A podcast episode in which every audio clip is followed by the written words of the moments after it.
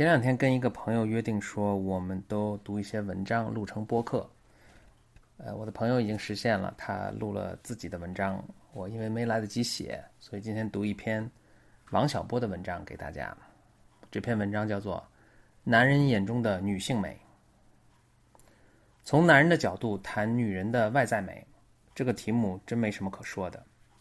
这是一个简单的、绝对的命题。从远了说。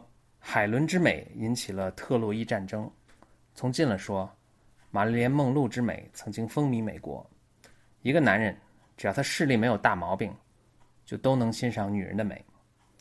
因为大家都有这种能力，所以这件事常被人用来打比方。孟夫子就喜欢用“目之于色，也有同美焉”这个例子来说明大家可以有一致的意见。很显然，他觉得这样一说，大家就会明白。谁都喜欢看见好看一点的女人，这一点在男人中间可说是不言自明的。假如还有什么争议，那是在女人中间，绝不是在男人中间。当年玛丽莲梦露的三围从上面数，好像是三十四、二十二、三十四。有位太太看了这个小妖精太讨厌，就自己掏钱买了一套内衣给她寄去，尺寸是二十二、三十四、二十二，让她按这个尺寸练练，杀杀男人的火。据我所知，梦露小姐没有接受他的意见。这是说到身材，还没有说到化妆不化妆、打扮不打扮。这类题目只有在女人杂志上才是中心议题。我所认识的男人在这方面都有一颗平常心，也就是说，见到好看的女人就多看一眼，见到不好看的就少看一眼，仅此而已。多看一眼和少看一眼都没什么严重性，所以我认为，在我们这里，这问题在女人中比在男人中敏感。大贤罗素曾说：“人人理应生来平等，但是很可惜，事实不是这样。有人生来漂亮，有人生来就不漂亮。与男人相比，女人更觉得自己是这种不平等的牺牲品。至于如何来消除这种不平等，就有各种解决的办法。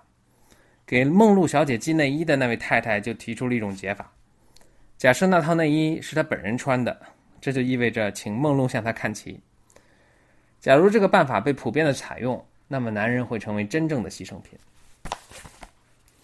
在国外可以看到另一种解决不平等的方法，那里年轻漂亮的小姐们不怎么化妆，倒是中老年妇女总是要化点妆，这样从总体上看，大家都相当漂亮。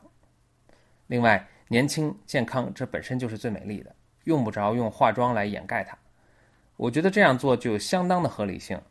国内的情况则相反，越是年轻漂亮的小姐越要化妆，上点岁数的就破罐破摔、蓬头垢面。我认为这是不好的。假如有一位妇女修饰的恰到好处的出现在我面前，我是很高兴的，这说明她在乎我对她的看法，对我来说是一种尊重。但若修饰的不得法，就是一种灾难。几年前我到北方一座城市出差，看到当地的小姐们都化妆，涂很重的粉。但那种粉颜色有点发蓝，走在阳光灿烂的大街上，上称好看，但到了阴暗处，就让人想起了戏台上的窦尔敦。另外，当地的小姐都穿一种针织超短裙，大概此种裙子很是新潮，但又是有一处弊病，就是会朝上收缩。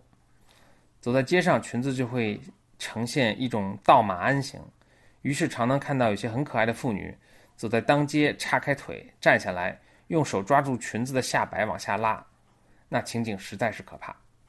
所以我建议女同志们在选购时装和化妆品的时候要多用些心，否则穿的随便一点，不化妆会更好一点。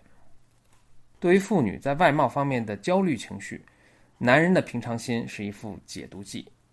另外，还该提到女权主义者的看法，他们说：“我们干嘛要给男人打扮？”这话有些道理，也有点过激。假如修饰自己意味着尊重对方，还是打扮一下好。